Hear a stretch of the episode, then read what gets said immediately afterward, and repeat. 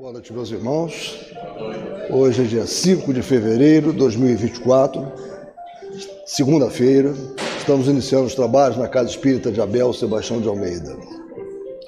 Como sempre o fazemos, rogando a Deus, nosso Pai de infinito amor e misericórdia, a Jesus, nosso querido e amoroso Mestre, amigo incondicional de nossas almas, a Maria de Nazaré, nossa Mãe Santíssima, que nos envolvam no manto de paz, no manto de amor, que a nossa psicosfera esteja preparada para todos os trabalhos que se desenvolverão na noite desta segunda-feira. E com certeza, né, os mentores espirituais de nossa casa já estão há muito trabalhando para essa higienização do ambiente, a colocação dos equipamentos necessários no plano espiritual já, estamos, já estávamos esperando há muito tempo aqui. Né? Estamos, então, muito bem acompanhados. Bem, meus irmãos, para nós continuarmos esse processo de harmonização, como sempre fazemos, faz parte de todo o procedimento nosso, né, das casas espíritas de uma maneira geral. É, nós vamos fazer a leitura de uma página que é preparatória para os nossos trabalhos. Eu peço à nossa irmã Luísa que faça a gentileza de ler para nós. Tá aqui. Obrigada. Não.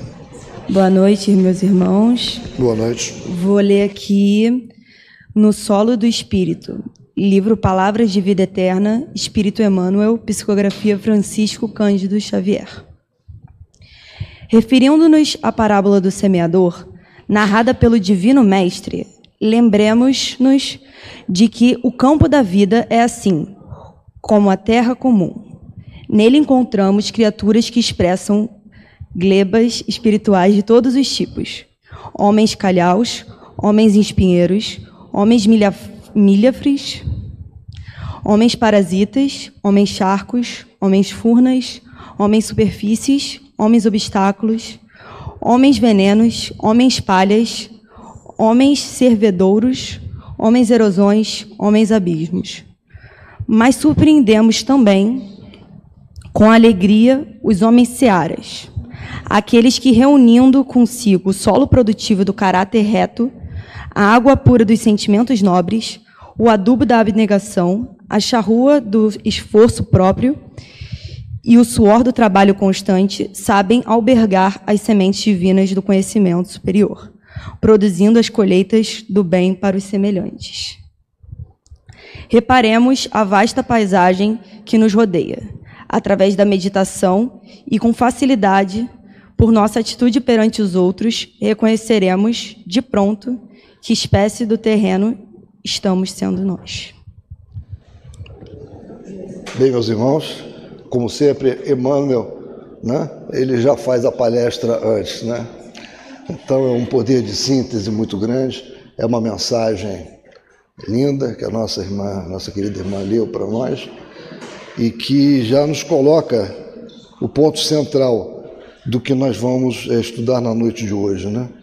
O crescimento do homem junto com outros homens, num relacionamento incessante, né? ou seja, no meio social. É no meio social que o homem progride, que o homem evolui. Né? Isoladamente ele não irá evoluir. E é isso que Emmanuel nos coloca, essa necessidade. Né? Aqueles homens seara, os homens que usam a terra, produzem e sabem trabalhar com outros homens. Porque isso é muito importante. Saber trabalhar com os outros homens, saber se relacionar, saber utilizar o melhor que as pessoas têm para dar. Esse é o grande desafio. Nós precisamos fazer isso, aprender a fazer isso, porque também precisamos disso, todos nós. Né? Ora estamos numa posição de autoridade, ora estamos numa posição de subalternidade, é, e precisamos da compreensão. E também temos que dar compreensão. Ou seja, é, o item que nós vamos estudar na noite de hoje é exatamente esta questão dos superiores e dos inferiores, da autoridade que alguns possuem e como deve utilizar essa autoridade.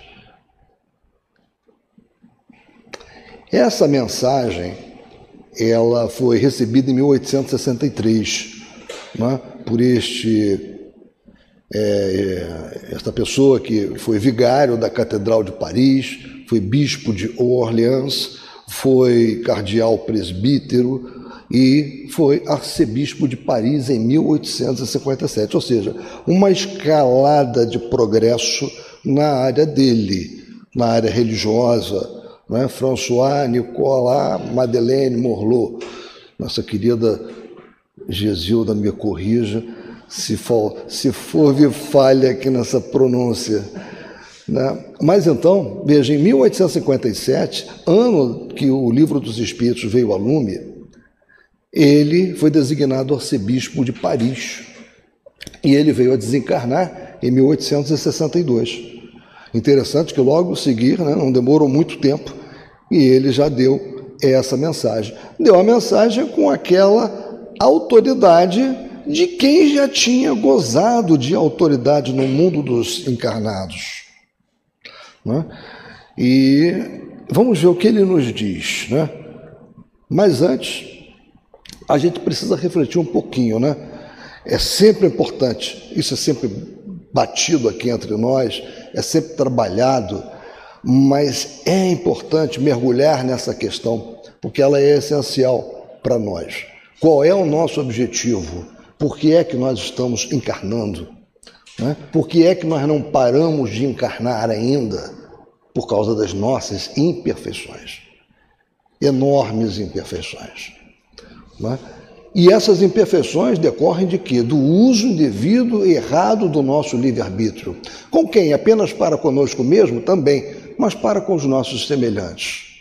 E é por isso que nós estamos incessantemente encarnando, encarnando, ou seja, cada encarnação é uma reencarnação, né? e precisamos desse relacionamento para evoluir. O nosso objetivo é progredir incessantemente. Por isso que eu coloquei aqui, mediante o pedagógico, faltou dizer necessário, convívio com nossos irmãos. Não há condição de nós conseguirmos o progresso tão almejado se nós não tivermos o relacionamento com os nossos irmãos. Por mais difícil que seja. Aliás, é exatamente naqueles lugares e naquelas situações em que a dificuldade ela é maior, em que nós temos que ficar mais atentos, porque as falhas e os débitos ali são normalmente muito grandes. E é por isso que aqueles relacionamentos ficam muito difíceis. E nós que estamos com essa, através dessa doutrina, tendo tanta informação, temos a responsabilidade de saber contornar ou de procurar, pelo menos, contornar as dificuldades dos nossos relacionamentos. Não é colocando algodão entre os cristais, não tem jeito. E aonde nós mais vemos isso? Na nossa família, no nosso ambiente familiar Outro lugar que nós vemos muito isso no ambiente de trabalho, no ambiente profissional. Isto é muito comum, principalmente aqueles que atuam nas grandes organizações. Aí então é um cadinho de análise né, com relação aos relacionamentos difíceis. Então, o nosso objetivo é nos tornarmos superiores. Né? Vamos progredindo, vamos nos tornando superiores. Mas superiores em quê? Né? Superiores em moralidade e conhecimento. Porque nós crescemos através da nossa, mediante a nossa renovação mental. E a renovação mental do homem se dá pelo, pelo exercício do amor, pelo seu engrandecimento em moralidade e pela, evidentemente, aquisição de conhecimento. Então, são aquelas duas asas, tão, uma frase tão conhecida, né? As duas asas alvinitentes né, do, do progresso, a asa da moralidade e a asa do conhecimento. Então, como nós estamos falando de progredir, né, de crescimento e de modelagem, né, não tem como nós nos afastarmos do que a questão 625 nos ensina. Ou seja, o que os espíritos, ao responderem à questão 625 do livro dos espíritos, nos ensinam. Perguntou Kardec qual o tipo mais perfeito que Deus tem oferecido ao homem para lhe servir de guia e modelo? A resposta não precisava de muitas palavras, como não teve. Jesus. Então é analisando, é estudando tá, os ensinamentos de Jesus, né, que nós vamos entendendo, vamos pegando aquele modelo de comportamento que ele nos mostrou como deve ser, para tentarmos aplicar no nosso dia a dia. Vamos conseguir 100%? Não, nós sabemos que é difícil. É claro que não, mas o que é que nos cabe fazer? Nos cabe fazer um exercício diário para tentar é, chegar próximo daquele modelo de relacionamento que Jesus nos mostrou como devia ser. A nossa irmã Alessandra, quando fez a, o estudo dela, semana passada, ela terminou com uma tela que perguntava o que Jesus faria né? nessa situação? É muito importante essa pergunta, que nós tenhamos sempre essa pergunta né, na nossa mente. Nós estamos numa situação difícil, um, um gerente difícil, um diretor complicadíssimo. Né? O que Jesus faria numa situação como essa? Parar, refletir, né? deixar pelo menos um pouquinho de tempo passar para que nós possamos também ser ajudados pela espiritualidade. Né? Então é isso. O modelo que nós temos é em Jesus. O que Jesus faria? Essa é a pergunta. E como eu falei, né, esse progresso que todos nós estamos presos a ele, estamos vinculados, porque o progresso é uma lei, né? Então, é a lei do progresso, nós não temos como não progredir, nós somos empurrados para o progresso. Uns progridem mais rápido pelo uso adequado do seu livre-arbítrio e outros ficam para trás, mas nunca vão retroagir. Nós não vamos nunca retroagir, nós sempre vamos aqui adquirir, ter aquisições. O que varia entre cada um de nós é o que cada um numa encarnação é o delta de progresso que cada um conseguiu incorporar né, pelo uso do seu livre-arbítrio.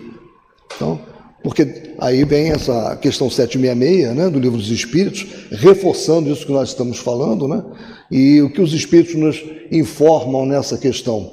Deus fez o homem para viver em sociedade. Não lhe deu inutilmente a palavra e todas as outras faculdades necessárias à vida de relação. Né? À toa, não foi inútil. Ele não deu inutilmente isso. O livro dos Espíritos, né, na questão 768, também trata desse assunto. O homem tem que progredir. Insulado, isolado, não lhe é possível por não dispor de todas as faculdades. Falta-lhe o contato com os outros homens. No insulamento, ele se embrutece e estiola. O homem, homem nenhum, possui faculdades completas. Mediante a união social é que elas, umas às outras, se completam para lhe assegurarem o bem-estar e o progresso. Por isso, é que, precisando uns dos outros, os homens foram feitos para viver em sociedade e não insulados. Essa questão ela é tão importante que vocês vejam. A resposta dos espíritos está na questão. Os espíritos falam isso na questão 766 e falam isso na questão 768. E em outras obras da codificação, em outras mensagens, essa questão do relacionamento ela é colocada como sendo absolutamente indispensável. Então, o relacionamento é difícil, Está complicado? É necessário. Está complicado porque o passado tem muito a explicar, tem muito a nos descortinar sobre relações dificílimas que devem ter acontecido. E que se nós nos lembrássemos de todas essas relações difíceis do passado, no ambiente de trabalho, na nossa família, nossa família então nem dizer, né? Não seria possível o relacionamento, o tão necessário relacionamento. Aquele relacionamento que vai nos vai fazer com que as pessoas que antes não se olhavam possam se olhar. Um pai possa olhar para um filho, uma esposa possa olhar para o seu marido, numa encarnação. coisa que numa outra encarnação, em situações diferentes de relacionamento, isso teria se tornado impossível. Né? Por isso que viver em sociedade, nos relacionarmos, é tão importante. Mas a questão principal que nós vamos ver da mensagem, que nós vamos chegar nela, é mais esse ambiente mesmo de poder, de autoridade, né, de como conduzir né, o nosso relacionamento. Por isso que eu coloquei aqui, a vida em sociedade e seus desafios no ambiente empresarial. É claro que poderia colocar aqui, e talvez devesse, no ambiente familiar. Mas a gente já comentou sobre ambiente, ambiente familiar, né? Talvez seja o maior desafio. Muito maior do que no ambiente empresarial. Mas eu botei aqui o ambiente empresarial porque ele está mais é, compatível com a mensagem, que nós vamos ver mais adiante. Então, a difícil relação entre capital e trabalho. Tudo já começa por aí, né? É muito difícil a harmonização entre esta relação capital e trabalho. Sem entrar aqui em filosofias, né? né? A ideia não é essa, mas todos nós aqui né? sabemos como é complicado né? a harmonização dos interesses do capital e dos interesses do trabalho. A moderna administração com estruturas organizacionais que pressupõem lideranças e liderados e pressões por resultados. Né? Quem aqui não viveu, não vive, né? ou não percebe que vai viver num ambiente de pressões, de cobranças por resultados? Todos nós. Se é um médico, tem pressões no seu hospital, na sua clínica, etc. Se é um advogado, também com seus clientes, é na, no fórum, né, nas suas audiências. É, se é economista, se é administrador, administrador no ambiente empresarial sofre inúmeras pressões. Né? Inúmeras. Os desafios permanentes no relacionamento decorrentes das diversas imperfeições morais, das quais cumpre destacar o orgulho e a vaidade duas pedras de tropeço no caminho do espírito em fase de evolução. É aí que está a grande pedra de tropeço, o orgulho e a vaidade. Quem assistiu aquele filme, eu já citei umas três vezes aqui, O Advogado do Diabo, não é um filme espírita, claro, não é. É tem pontos no filme que eu não, não recomendaria, em hipótese alguma. Mas ele mostra um advogado, um jovem advogado extremamente vaidoso, em que o suposto né, ser do mal, né, aquele espírito malévolo, né, é, ele percebeu essa questão, a fraqueza dele, que era na vaidade, então ele começa o filme ganhando aquele advogado na vaidade, conseguindo controlá-lo para que ele fizesse o que aquela entidade desejava. Muitas coisas se passaram. No final, ele conseguiu se libertar né, daquele julgo, porém aquela, ele não tinha se melhorado o suficiente. Aquele, aquela sementinha da vaidade continuava nele. então, ao finalizar, ele está no banheiro e o Alpatino, que é o ator que fazia a figuração, um excelente trabalho do Alpatino, excelente, excelente atuação ele encontra novamente aquele advogado no banheiro. Mesma cena do início. E ele faz a mesma coisa que ele fez no início do filme, onde ele conseguiu controlar aquele advogado. E o advogado caiu. Então vocês vejam orgulho e vaidade. Né? E isso, as grandes empresas, as grandes corporações, o Poder Judiciário, então você vê isso demais no Poder Judiciário. Né? É, nas grandes empresas também, de uma forma diferente.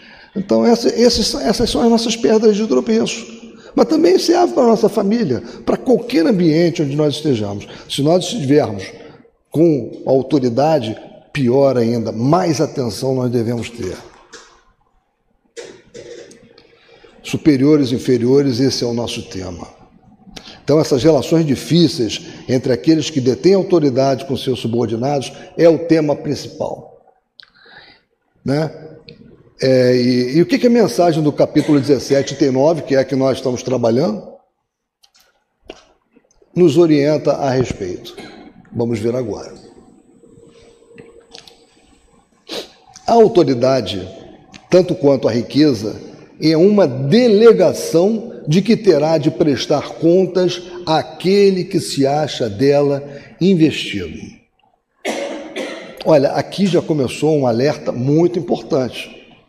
Há uma informação sobre delegação, ou seja, você está com uma autoridade, né? você está sendo testado, provado, tendo uma autoridade para exercer, e você vai ser cobrado por essa autoridade.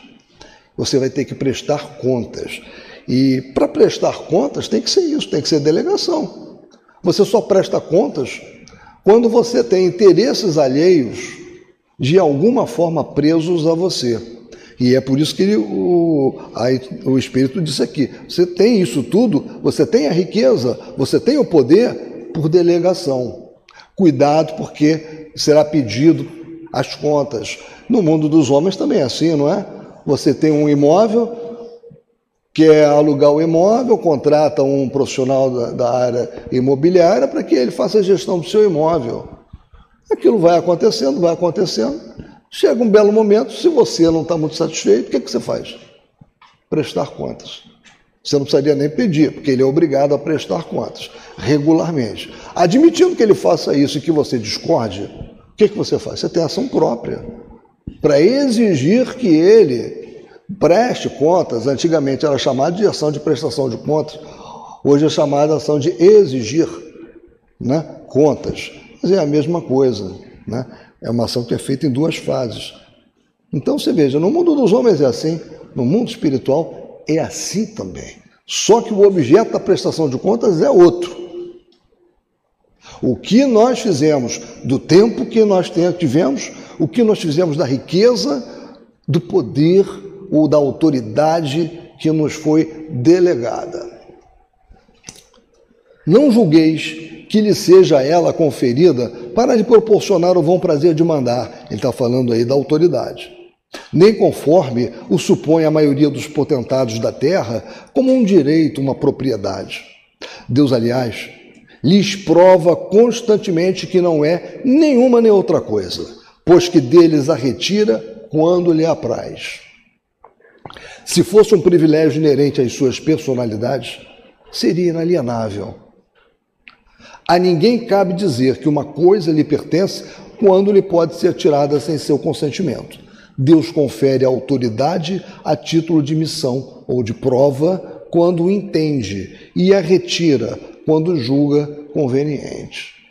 Ou seja, é uma delegação. Então, todos nós nos lembremos disso, porque isso é muito importante. Né? Em algum momento, nós tivemos ou ainda temos autoridade né, sobre algum aspecto da nossa vida, alguém subordinado. Nem que seja a nossa secretária em casa. Né? É uma relação de autoridade, de poder. É importante ter atenção até para isso. Quem quer que seja depositário de autoridade, seja qual for a sua extensão, os pais com os filhos também estão aí. É uma autoridade. Enquanto os filhos são menores, os pais detêm uma autoridade legal sobre os filhos né? e muitas responsabilidades legais. Né? Então, quem quer que seja depositário de autoridade, seja qual for sua extensão, desde a do Senhor sobre o seu servo até a do soberano sobre o seu povo, não deve olvidar que tem almas a seu cargo, que responderá pela boa ou má diretriz que dê aos seus subordinados, e que sobre ele recairão as faltas que estes cometeram, os vícios a que sejam arrastados em consequência dessa diretriz, ou dos maus exemplos, do mesmo modo que colherá os frutos da solicitude que empregar para os conduzir ao bem. Então, todo aquele que está subordinado a nós, seja de que maneira for, a nossa secretária do lar, a nossa secretária no escritório, o nosso subordinado na empresa, seja onde for, é uma alma que está junto a nós e que merece todo o nosso respeito, merece toda a nossa diligência no relacionamento. Né? Então, até para cortar o relacionamento, é preciso agir com moralidade. Né? E como Jesus fazia? Se houver tempo, né, eu vou falar sobre um livrozinho, que não é espírita, tá, gente? Mas é um livro muito interessante. Eu ganhei de um amigo, tem até uma dedicatória dele, em, no ano 2000. Tem bastante tempo, né? Os 25 problemas mais comuns nos negócios e como Jesus os solucionou. É bem interessante esse livro, é escrito por um administrador de empresa americano, empresário, né, é articulista, e ele fala até sobre isso, até sobre demitir e admitir. Jesus sabia fazer isso. Quando ele escolheu os doze apóstolos, ele foi muito, utilizando um termo que a garotada usa muito, né? E nós temos garotada que me permite isso, ele foi muito sagaz. Ele soube como fazer. Haviam muitos ali, tinham muitos querendo, e ele soube como escolher. E não saiu ninguém ali esbravejando, chateado, porque ele soube como fazer, soube como conduzir. Então, olha, é, é isso é o que não se deve fazer, não é? Sentar sobre aqueles que colaboram conosco não respeitar os nossos, os nossos colaboradores. Todo homem tem na terra uma missão, grande ou pequena, qualquer que ela seja. Se, qualquer que ela seja, sempre lhe é dada para o bem. Falseá-la em seu princípio é, pois, falir ao seu desempenho. Né? Talvez quem é, a nossa maior, eu pelo menos acho que é uma concordância, nós temos uma unanimidade de concordâncias aqui com relação a isso. Qual é o nosso, a nossa maior missão pessoal, né? que a gente pode tirar rapidamente, responder rapidamente, independente de outras coisas que a gente faça? Está dentro da família, é com os nossos filhos, é com aqueles espíritos que chegaram né, e que precisam de nós para serem preparados até o ponto em que eles vão ter a plenitude do entendimento do mundo e poder fazer as suas escolhas. É a nossa maior missão, entre várias outras, mas eu diria que essa é a maior missão que cada um de nós tem. Assim como pergunta ao rico: que fizestes da riqueza que nas tuas mãos deverá ser um manancial a espalhar a fecundidade ao teu derredor, também Deus inquirirá daquele que disponha de alguma autoridade que uso fizestes, fizeste dessa autoridade. Que males evitaste? Que progresso facultaste? Se te dei subordinados, não foi para que os fizesseis escravos da tua vontade, nem instrumentos dóceis aos teus caprichos ou à tua cupidez. Fiz-te forte e confiei-te os que eram fracos, para que os amparasses e os ajudasses a subir ao meu seio. Olhem a missão que é dada também para aqueles que têm os seus subordinados. Né? Nunca nos esqueçamos. Aquele que dirige um grupo dirige almas. O superior, que se ache compenetrado das palavras do Cristo, a nenhum despreza dos que lhe estejam submetidos, porque sabe que as distinções sociais não prevalecem às vistas de Deus.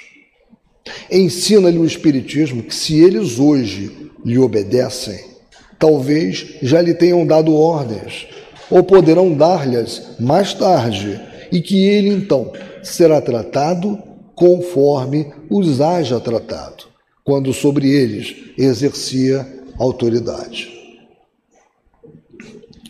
E é exatamente isso que acontece, né? Eu tenho diversas experiências, eu durante 23, 24 anos, bom, foi um pouco mais, né?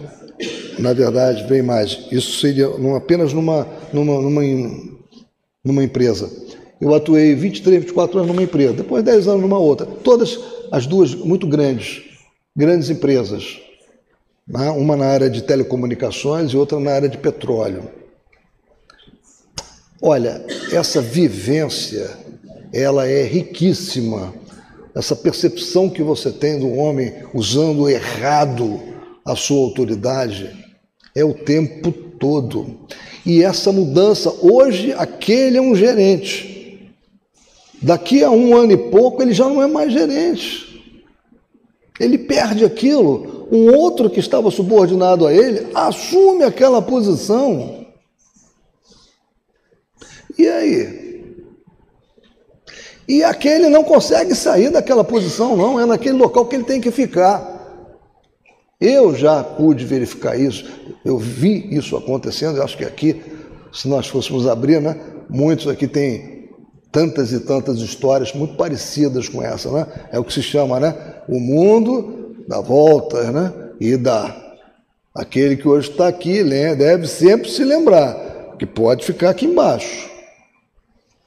E a régua que ele usa para medir é a mesma normalmente que vai ser usada para medi-lo.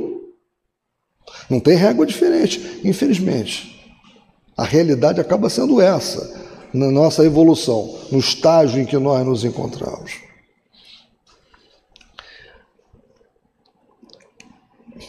Então, voltamos àquela questão da prestação de contas, né? Todos nós iremos prestar contas. Só que nesse assunto nós não precisamos de ação. Ninguém vai entrar com uma ação de prestação de contas ou de exigir contas de nós. Não precisa. Nosso Pai, nosso soberano Pai, tem autoridade suficiente, não precisa. Quando nós desencarnarmos, automaticamente essas coisas irão ser avaliadas. Né? Então, de maneira que cada um de nós dará conta de si mesmo a Deus. Nós encontramos isso aonde? Epístola de Paulo. Paulo já falava sobre isso, sobre a questão da prestação de contas. Lucas, em capítulo 16, versículo 2, fala também, e ele, aí é uma relação de, de um, um senhor né, de posses com o seu mordomo. E ele, o senhor, chamando-o, disse-lhe: Que é isto que ouço de ti? Dá contas da tua mordomia, porque já não poderás ser mais meu mordomo. E quando você vê, você lê a Bíblia, no, no Velho Testamento, tem muita alusão à prestação de contas. É prestação de contas à beça. Ou seja, é a prestação de contas será cobrada de cada um de nós. E continuando a nossa, não, o nosso texto, mas, se o superior tem deveres a cumprir, o inferior de seu lado também os tem, e não menos sagrados. Se for espírita, sua consciência ainda mais imperiosamente lhe dirá que não pode considerar-se dispensado de cumpri-los, nem mesmo quando seu chefe deixe de dar cumprimento aos que lhe correm, porquanto sabe muito bem não ser lícito retribuir o mal com o mal e que as faltas de uns não justificam as de outrem. Se a sua posição lhe acarreta sofrimentos, reconhecerá que, sem dúvida, os mereceu, porque provavelmente abusou outrora da autoridade que tinha, cabendo-lhe, portanto, experimentar a seu turno o que fizera sofressem os outros. Se se vê forçado a suportar essa posição, por não encontrar outra melhor, o Espiritismo lhe ensina a resignar-se, como constituindo isso uma prova para sua humildade, necessária ao seu adiantamento. Sua crença lhe orienta a conduta e o induz a proceder como quereria que seus subordinados procedessem para com ele, caso fosse chefe. Por isso mesmo, mais escrupuloso se mostra no cumprimento de suas obrigações, pois compreende que toda negligência no trabalho que lhe está determinado redunda em prejuízo para aquele que o remunera e a quem deve ele o seu tempo e os seus esforços. Numa palavra, solicita-o o sentimento do dever, oriundo da sua fé e a certeza de que todo afastamento do caminho reto implica uma dívida que cedo ou tarde terá de pagar. Então, ou seja, a prestação de contas é para os dois lados. Agora, quem tem a riqueza e quem tem o poder tem muito mais exigências. É inegável que é muito mais difícil. Né? Até por causa daqueles dois né, gravames morais que nós estamos o tempo todo tentando escoimar da nossa vida, que é o orgulho e a vaidade. Então, muito dinheiro, muito poder, o orgulho e a vaidade né, ficam ali à mostra. Por isso tem a frase antiga, né, que costuma dizer: Queres conhecer o homem? Dele cachaça e poder. Né? Eu acho que muitos aqui devem conhecer essa frase. Né? Bote uma pessoa com autoridade, dê a ela um pouquinho de autoridade. Isso é técnica de administração. Né? E você vai ver quem é a pessoa. Vai aparecer. Coloque duas outras pessoas, uma que seja subordinada a ela e analise de longe. Você vai ver quem é a pessoa. Não preciso dizer mais nada, né? A maioria aqui já tem uma idade suficiente para ter visto isso. Ó. Né? Eu trouxe para vocês uma questão, um, um apólogo né, dessa obra muito interessante, né, do irmão X,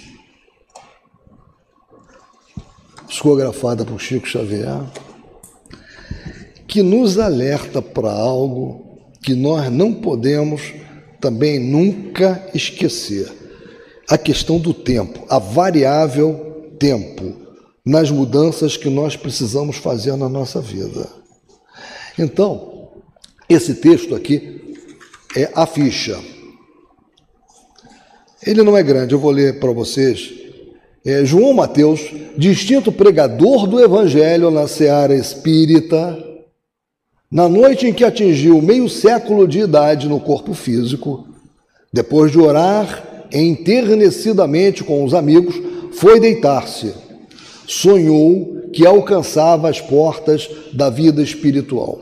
E, deslumbrado com a leveza de que se via possuído, intentava alçar-se para melhor desfrutar a excelsitude do paraíso, quando um funcionário da passagem celeste se aproximou a lembrar-lhe solícito: João, para evitar qualquer surpresa desagradável no avanço, convém uma visita de olhos em sua ficha. Olha, nós falamos de prestação de contas, né? análise. Olha a ficha aqui. Vamos, antes de você entrar, vamos, olhe sua ficha, hein?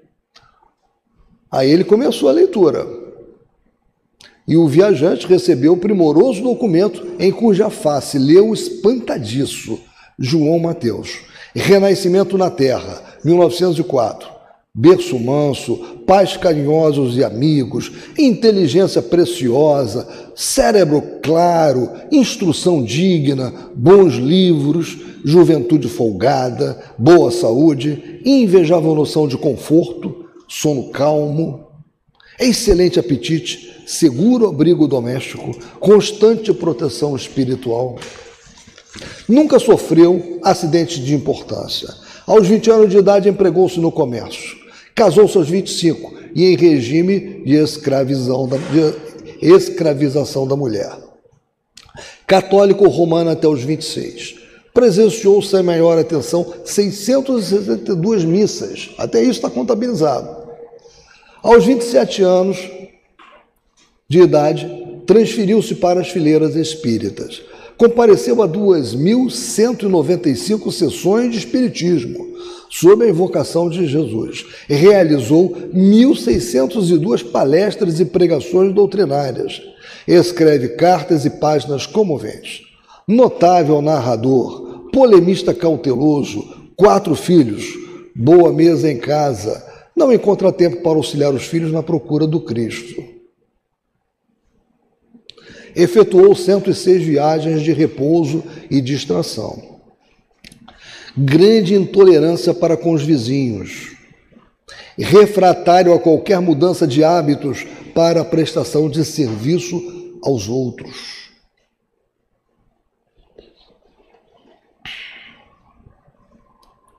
Nunca percebe se ofende o próximo através da sua conduta, mas revela extrema suscetibilidade ante a conduta alheia. Relaciona-se tão somente com amigos do mesmo nível. Sofre horror às complicações da vida social, embora destaque incessantemente o imperativo da fraternidade entre os homens. Sabe defender-se com esmero em qualquer problema difícil além dos recursos naturais que lhe renderam respeitável posição e expressivo reconforto doméstico, sob o constante amparo de Jesus, através de múltiplos mensageiros, conserva bens imóveis no valor de, está em moeda da época, 600 mil cruzeiros, e guarda em conta de lucro particular a importância de 302 mil cruzeiros.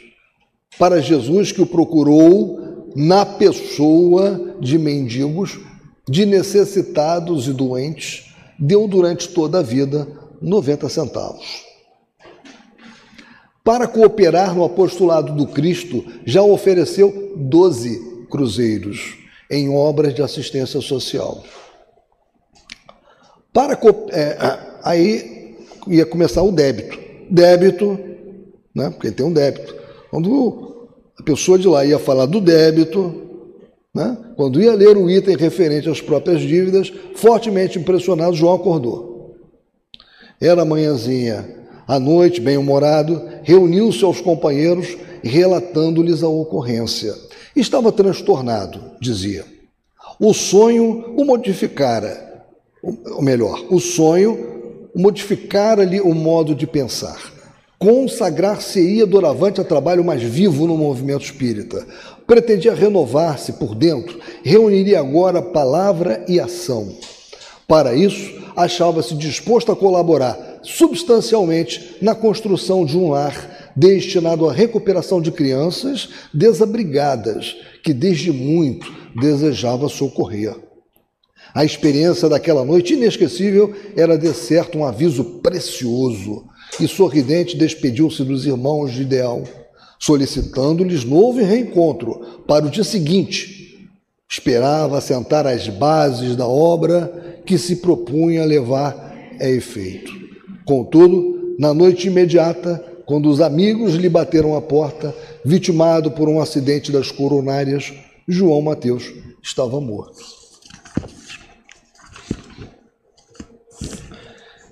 É isso, meus irmãos é, a mensagem, né? ou seja, o conteúdo moral desse apólogo, né? ou seja, o tempo é uma variável muito importante.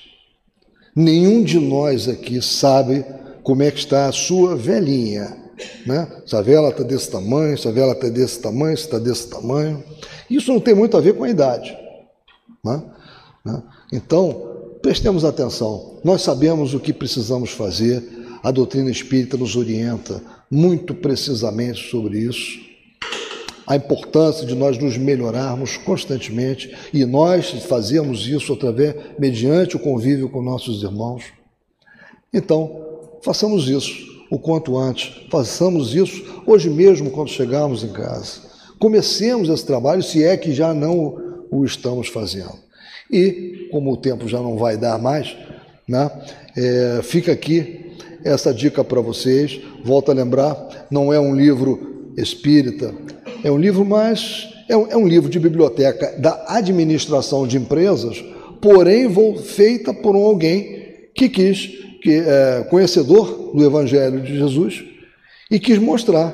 Veja só, os problemas são muitos, são difíceis, mas repare aquilo que a Alessandra tinha colocado. O que Jesus faria? Então, nesse livro, ele fez aquilo. Ele foi respondendo o que Jesus faria com base no Evangelho.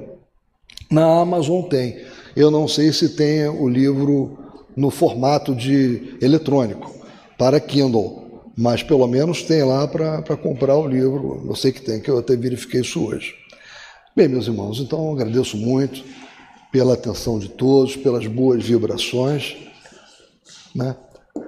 E é chegado o momento de nós iniciarmos a segunda parte dos nossos trabalhos